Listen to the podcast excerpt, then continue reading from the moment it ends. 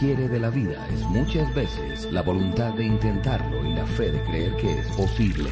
Rick DeVos, cofundador de Amway. Bienvenido al Network, educación para la nueva economía. Muchas gracias, muchas gracias. Pues bueno, para mí es un gusto estar acá y, en esto que, quiero hablar es hoy un poquito de desencajar el pensamiento. Y, les cuento una pequeña historia de, cómo empezó el asunto eh, cuando no tuve un momento de eureka, porque a veces los tenemos, pero a veces no los tenemos. Cuando yo era niño, en, la secundaria, una vez una maestra hizo una pregunta y nos preguntó algo que no sabíamos. Era, ¿cuál era el centro de gravedad del cuerpo humano? ¿Dónde estaba el centro de gravedad del cuerpo humano? Tengan en cuenta que éramos niños de 11 años, la mayoría de los que estábamos ahí, y todos empezaron a contestar cosas como las piernas, la cabeza, los hombros, las manos, los pies, y la maestra decía, no, no y no. Eso no era. Pero de pronto tuve una idea. De pronto dije, ¿qué tal si el centro de, gravedad del cuerpo humano es el ombligo? Y de inmediato que tuve esa idea, algo en mi mente me dijo, ¿cómo crees que va a ser el ombligo? No seas ridículo, eso no puede ser. Y en ese momento dije, sí, tienes razón, es una idea ridícula. Pero la dije muy quedito, la dije muy suavecito. De manera que eso que tan suavecito que dije, un compañero mío que estaba junto lo oyó. Y él dijo y levantó la mano, maestra, yo sé la respuesta, es el ombligo. Y la maestra dijo, muy bien. ¿Qué me pasó? Algo en mi cabeza, la voz de mi mente me dijo, no lo digas porque es ridículo. Después de que no lo dije, dije, esa era mi idea. Y mi cabeza me dijo, ¿por qué no lo dijiste? Y yo le dije, porque tú me dijiste que no lo dijera. Y la cabeza me contestó, ¿para qué me haces caso? Si yo pensé que no. Entonces ahí empezó todo. ¿Y qué tan importante tuvo que haber sido este momento en mi vida? Que desde los 11 años hasta acá me acuerdo de ese momento. Y siempre que cuento algo así me recuerdo, ¿por qué nunca dije que era el ombligo? ¿Por qué no dije lo que yo sabía, que no sabía que sabía, pero que de haberlo sabido lo hubiera dicho? Y en ese momento, cuando menos la maestra me hubiera dicho, muy bien, como le dijo al otro analfabeta que estaba juntando junto de mí, que por cierto le deseo el mal hasta ahora, pero bueno, ¿por qué nos pasa esto? Bueno, nos pasa esto por varias razones. Nos pasa esto desde el momento de nacer. Desde niños, al momento de nacer, el mundo ya está instalado. No tenemos que hacer gran cosa con el mundo porque el mundo ya está ahí. Y básicamente hay dos personajes, a veces es uno que hace las funciones de dos y a veces otro mete su cuchara, que son nuestros padres. Y nuestros padres nos enseñan, así es el mundo. Este es el mundo en el que naciste y nosotros te vamos a enseñar cómo funciona el asunto. Es muy práctico, porque al final pues te enseñan a no meter los dedos en la licuadora, te enseñan este, a no meter la lengua en el contacto de la luz y a caminar con cuidado por donde hay cosas eh, filosas. Creo que soy un subido por ahí. Bien. Entonces, no está mal. El problema es que nos dicen, así es el mundo, cuando tendrían que decirnos la verdad. Así es como nosotros vemos el mundo. Esto es lo que sabemos nosotros del mundo. Pero el mundo no está totalmente terminado, no es un lugar al que tienes que venir solamente a aprender cómo comportarte, pero parece que sí. Te enseñan muchas cosas. Te enseñan a comer con la boca cerrada, cuando hoy sabemos que comer con la boca cerrada cuando eres muy pequeño daña una articulación de la mandíbula y por eso hay desalineación de los dientes. Los niños deberían comer con la boca abierta. Te enseñan que no puedes subir los codos a la mesa porque es falta de educación. Te enseñan a saludar a desconocidos y luego no quieren que te secuestren. Saludar a la señora, ¿cómo se dice? Y el niño viendo a la señora así, ¿no?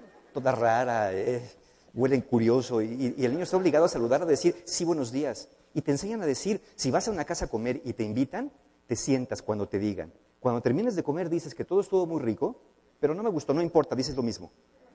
Y si te preguntan si quieres más, dice que no, que muchas gracias, que ya estás satisfecho. Pero si quiero más, cállate, ¿no ves que van a decir que no tenemos de comer en la casa? Entonces te dicen, ese es el mundo. Pero no te dicen, esa es nuestra visión del mundo. ¿Se imaginan que todo el mundo hubiéramos creído eso? Pensemos en los egipcios, pensemos en los mayas. Seguiríamos pensando que el mundo es así. Seguiríamos pensando que la tierra es plana. Si los niños de aquella época hubieran querido siempre creer que era el mundo como sus padres le dijeron. Entonces tenemos que empezar a cambiar esto. Empezar a decir, este no es el mundo, es el mundo como lo conoces. Es el mundo como lo conocemos y es un mundo que está listo para ti para ser cambiado. Pero eso no es lo más trágico que nos puede pasar con esto. Lo más trágico quizá es que nuestros padres también nos enseñan cómo somos nosotros.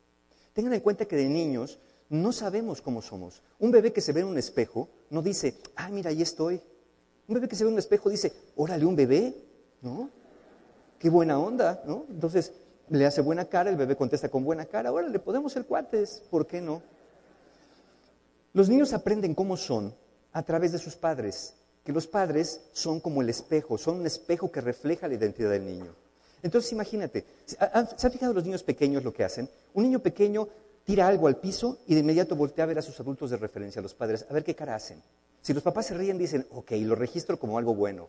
Si los papás se encargan de, Dios mío, esto es un crimen, dice, ok, ok, voy a acabar con la humanidad, no, cálmate. Entonces en ese momento nos enseñan cómo somos, pero son bastante inconsistentes. Porque llega el niño con su mamá, mamá, mira, este, mamá, mamá, mamá, ¿qué quieres? Mamá, eh, dibuja. El niño va a dibujar. Mira, mamá, ¿te gusta mi dinosaurio? Sí, está muy bonito. ¿Te hago otro? Sí, hazme otro dinosaurio, vete para allá.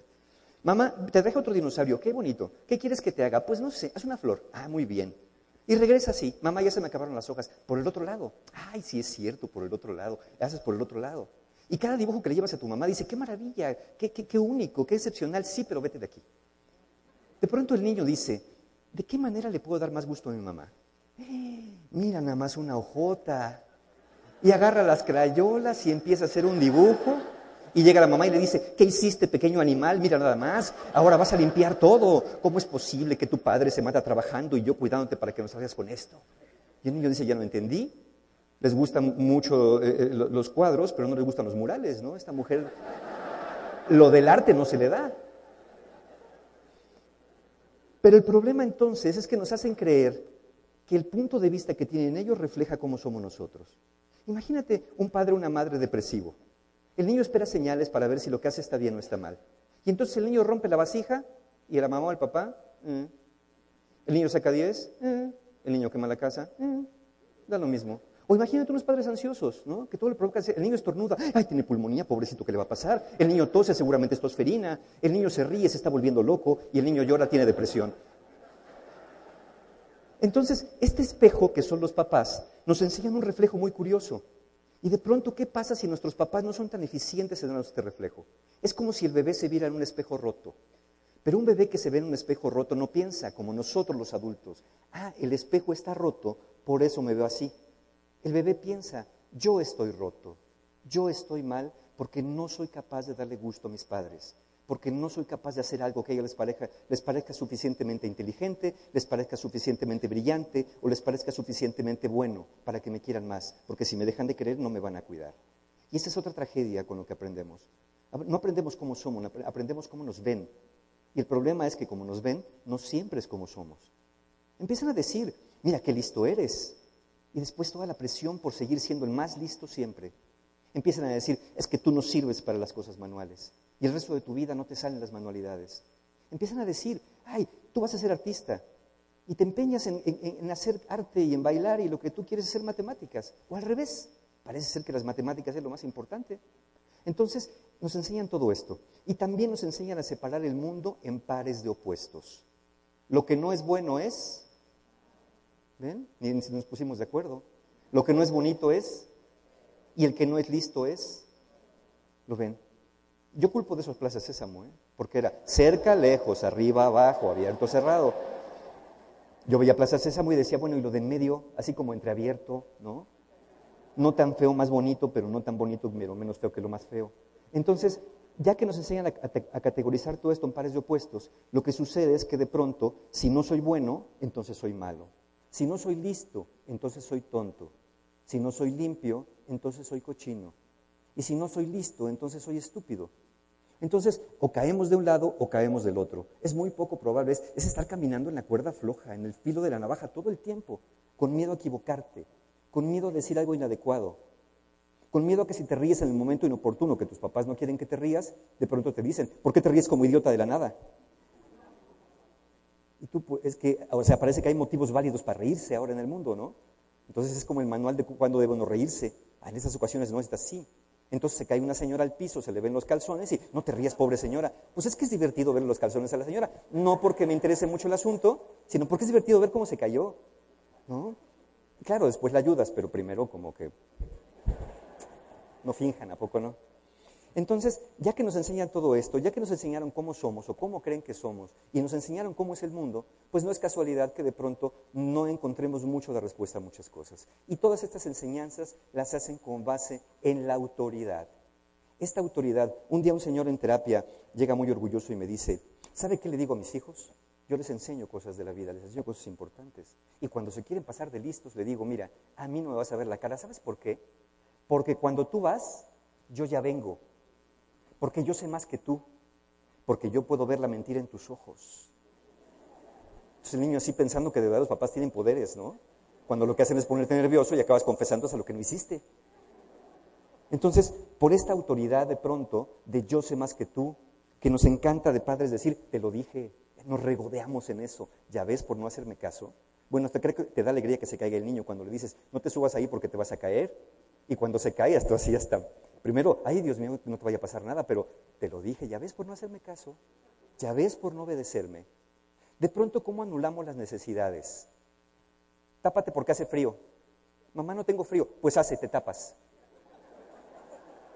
Entonces el niño piensa, lo que mi cuerpo siente no es frío, pero esta señora que tiene el poder me dice que hace frío. Entonces la bronca es mi cuerpo, mi termostato que no me funciona. Hace poco estaba, yo con una, una, paciente, me estaba contando.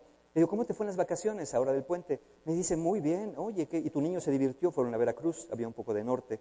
Y me dice, sí, sí, muy divertido. ¿Pero qué crees? El pobre le dio gripa. ¿Por qué le dio gripa? Por desobediente. Bueno, a ver, cuéntame la desobediencia. Pues resulta que pues, mi hijo es hijo único y tiene un primo un poquito más grande que él, que es su adoración, ¿no? Pues es su fascinación del primo mayor. Entonces estaba en un lugar, en la alberca, dice, y yo veía que el niño se estaba muriendo de frío porque estaba temblando. Y le dije, vente para acá porque tienes frío. Y el niño decía, no tengo frío. ¿Cómo no vas a tener frío si te estoy viendo que estás temblando? Mamá, no tengo frío. Sí tienes frío y te vienes para acá. Y me dice, entonces, pues claro, por andar en el frío se enfermó. Le dije, yo, tú sabes que tenía frío. Me dice, sí, él sabe que tenía frío, no es idiota. Lo que él quería decirte es, sí, mamá, a pesar de que tengo frío, quiero estar con mi primo, quiero seguir jugando. Pero no se atrevió a decirte eso, porque sabía que si le decías, sí, mamá, tengo frío, le ibas a decir, ya ves, yo tenía razón, ahora vente para acá. De todos modos lo regresaste. Es podernos atrever, sí. ¿Cuántas veces no estamos incómodos en algún lugar, pero la estamos pasando muy bien, sentados en un banquito de un bar que dices, ay, esta cosa como pica, pero está bien padre la plática. Ay, qué cansado estoy, pero, pero qué rico es estar con mis cuates, qué sueño tengo, pero quiero seguir aquí. No es negar las emociones, ni negar lo que se siente, ni negar las necesidades. Pero de pronto parece que sí, parece que el te lo dije es lo que debe reinar. Este, este enseñarnos que cuando nos equivocamos es culpa nuestra. Y bastaría con hacerle caso a nuestros padres, al mundo entero si es preciso, para que estuviéramos bien. Es llenarnos la cabeza del ABC de la vida, que es lo que tendríamos que aprender, y conocimientos útiles. Y entonces la misión es que demos la respuesta correcta. ¿Cuál es la capital de Francia? París, muy bien. Eh, ¿Cuál es la capital de Guanajuato? León, mal, cero. ¿Cuál es Guanajuato? Muy bien. Parece ser que lo que les interesa al mundo es saber cuánto sabemos y cuánto hemos memorizado. Pero si recordamos la pregunta que nos hizo aquella maestra, esa pregunta que nos hizo no es algo que nos hubiera enseñado, nos preguntó algo que no sabíamos de algo que sí sabíamos. Sí sabíamos que era el cuerpo humano, no sabíamos que existía un, cuerpo un centro de gravedad en el cuerpo humano al preguntarnos algo que no sabíamos, a mí me movió a preguntarme, ¿cuál puede ser? Nunca dije, bueno, esa cosa no la sé porque no la he enseñado, entonces ni siquiera voy a pensar. Empecé a pensar, empecé a, quitar lo que habían dicho que ya no era, y empecé a pensar qué otras partes del cuerpo faltaban por mencionar. Y entonces fue cuando pensé que era el ombligo. Y en ese momento, ese preguntarme algo que no sabía para extraer de mí un conocimiento, una inferencia, una intuición de algo que sí sabía, porque sabía que existía el ombligo, me llevó a otro resultado a la respuesta correcta que nunca dije y el otro sí la dijo. Entonces, tendríamos que irnos más allá. ¿Más allá de qué? Más allá de nuestras certezas. Hay una frase que dice, las certezas se empobrecen. Porque una vez que uno tiene una certeza ya no se hace preguntas. Cuando dices, yo ya sé, seguro, claro, seguro. ¿Y cómo sabes? Porque yo sé, mira, yo sé, yo sé que sí. Yo ya sé lo que está pensando. Yo ya sé por qué hizo eso. Ya sé qué me van a decir. ¿Para qué voy? No tiene caso. Ya sé cómo son ahí. Los de TED, ah, ya sé cómo son los de TED. Vaya, Y entonces cuando tienes certezas, dejas de hacerte preguntas. Entonces tenemos que ir más allá, pienso yo. Lo primero sería dudar. ¿Dudar de qué? De nuestras certezas. Alguna vez, y esto no tiene nada que ver con religión, simplemente lo hice alguna vez en un curso, le pregunté a una señora, ¿usted se atrevería a dudar de la existencia de Dios? Y me dijo, jamás. Le dije, ¿por qué no? Porque de eso no se duda. Le dije, ¿por qué no? Porque no se duda, no entiende que no se duda de eso. Le digo, ¿no será que tiene miedo a que su fe no sea tan grande? Porque si mi fe fuera muy grande, yo me atrevería a dudar de lo que fuera y después confirmaría que lo que creo es algo que quiero seguir creyendo o tengo evidencia para seguirlo creyendo. Pero cuando no nos atrevemos a dudar, nos quedamos simplemente con el conocimiento aprendido. Nos da miedo ir más allá. Nos da miedo hacernos preguntas. Nos da miedo pensar, ¿será el ombligo el centro de gravedad del cuerpo humano? Si dudamos, podemos agregar nuevo conocimiento cuando nos hagamos preguntas. El conocimiento viejo lo podemos almacenar en el, lugar de las viejas creencias, como el ratón de los dientes, como los reyes magos, como Santa Claus, como, ciertas creencias que en su momento nos fueron muy útiles y hasta muy placenteras. Y esas las mandamos al Museo de las Viejas Creencias. Pero hoy tenemos creencias nuevas, agregamos nuevo conocimiento. No solamente el conocimiento que aprendemos afuera, sino el conocimiento que producimos a través de nuestras dudas y a través de atrevernos a decir, ¿por qué no puede ser el ombligo? Y entonces viene la transformación. La transformación de lo que sabemos, la transformación de lo que hacemos y hasta la transformación de lo que vemos. Para mí, a partir de ese momento, el ombligo pasó de ser un simple agujero al centro de gravedad del cuerpo humano. Y tuvo una categoría mucho más elevada que nada más una cicatriz. Entonces, en ese momento también tendríamos que plantearnos estas dudas que tenemos que imponernos, también sería bueno que las impusiéramos hacia nosotros. Yo doy un taller que se llama El viaje del héroe. Y es un taller que yo, mi propósito es hacer la transformación personal.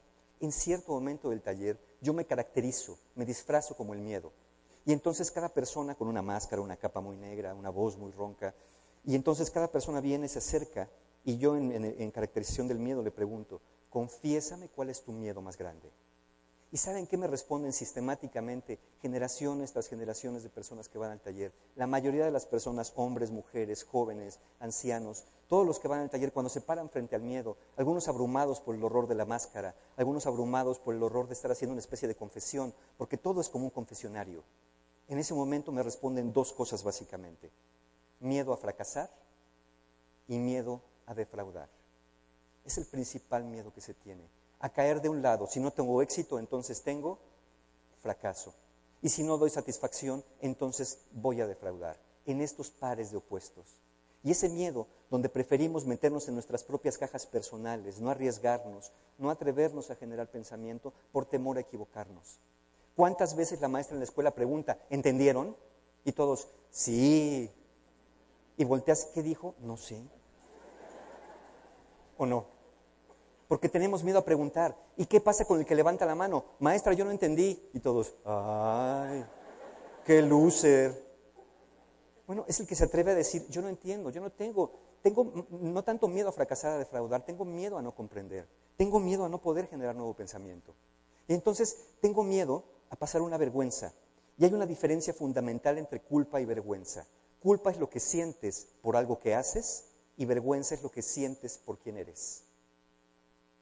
Y eso es lo que nos lastiman, la autoestima, la identidad, cuando nos, nos obligan a seguir dogmas, cuando nos obligan a obedecer, cuando nos enseñan a cómo debemos pensar, qué es lo correcto y qué es lo incorrecto, cuando te enseñan a pensar solamente de un lado, derecha, izquierda, al centro, cuando tenemos una visión periférica, una visión panorámica. Entonces, también sobre nosotros, sobre aquellos espejos rotos, tendríamos que hacernos preguntas, dudar de quiénes somos, de quienes hemos pensado que somos, Pensar, ¿y si fuera que puedo hacer más cosas? ¿Y si fuera posible que se me pueden ocurrir? ¿Y si fuera posible que puedo decir, maestra es el ombligo? Y cuando dijera que sí, yo digo, claro, yo lo sabía.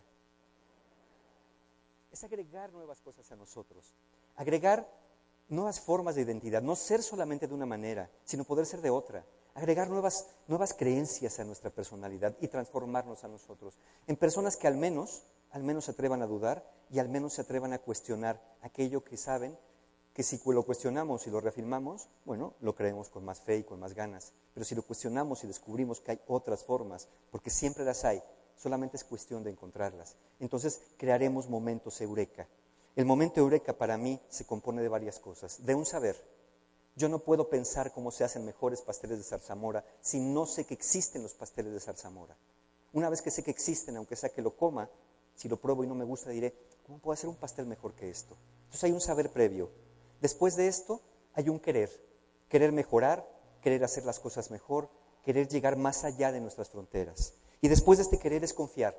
Confiar en que yo puedo generar este conocimiento, confiar en que puedo obtener otras respuestas, confiar que el conocimiento no solamente está allá afuera para ser encontrado, sino está aquí adentro para ser descubierto. Y después disfrutar. Porque si ustedes ven momentos eureka, el momento de Arquímedes, el momento de Newton con la manzana, eran momentos de disfrutar, de pasear, de relajarse, de darse un buen baño. Es como cuando nosotros descubrimos la solución a algo en un sueño, al despertar o cuando estamos tomando una taza de café, dices, claro, por supuesto, yo lo sabía. Y no cuando estás empeñado en encontrar la respuesta noche tras noche, taza de café tras taza de café, sin encontrar aquello que estás buscando, porque te presionas. Entonces parte de lo eureka es disfrutar. Quizá yo podría definir un momento eureka como la capacidad de crear pensamiento más allá de nuestras cajas, más allá de las cajas que nos impusieron desde que éramos niños. Creo que las cajas también tienen tapas y las tapas son para ser abiertas. Muchas gracias.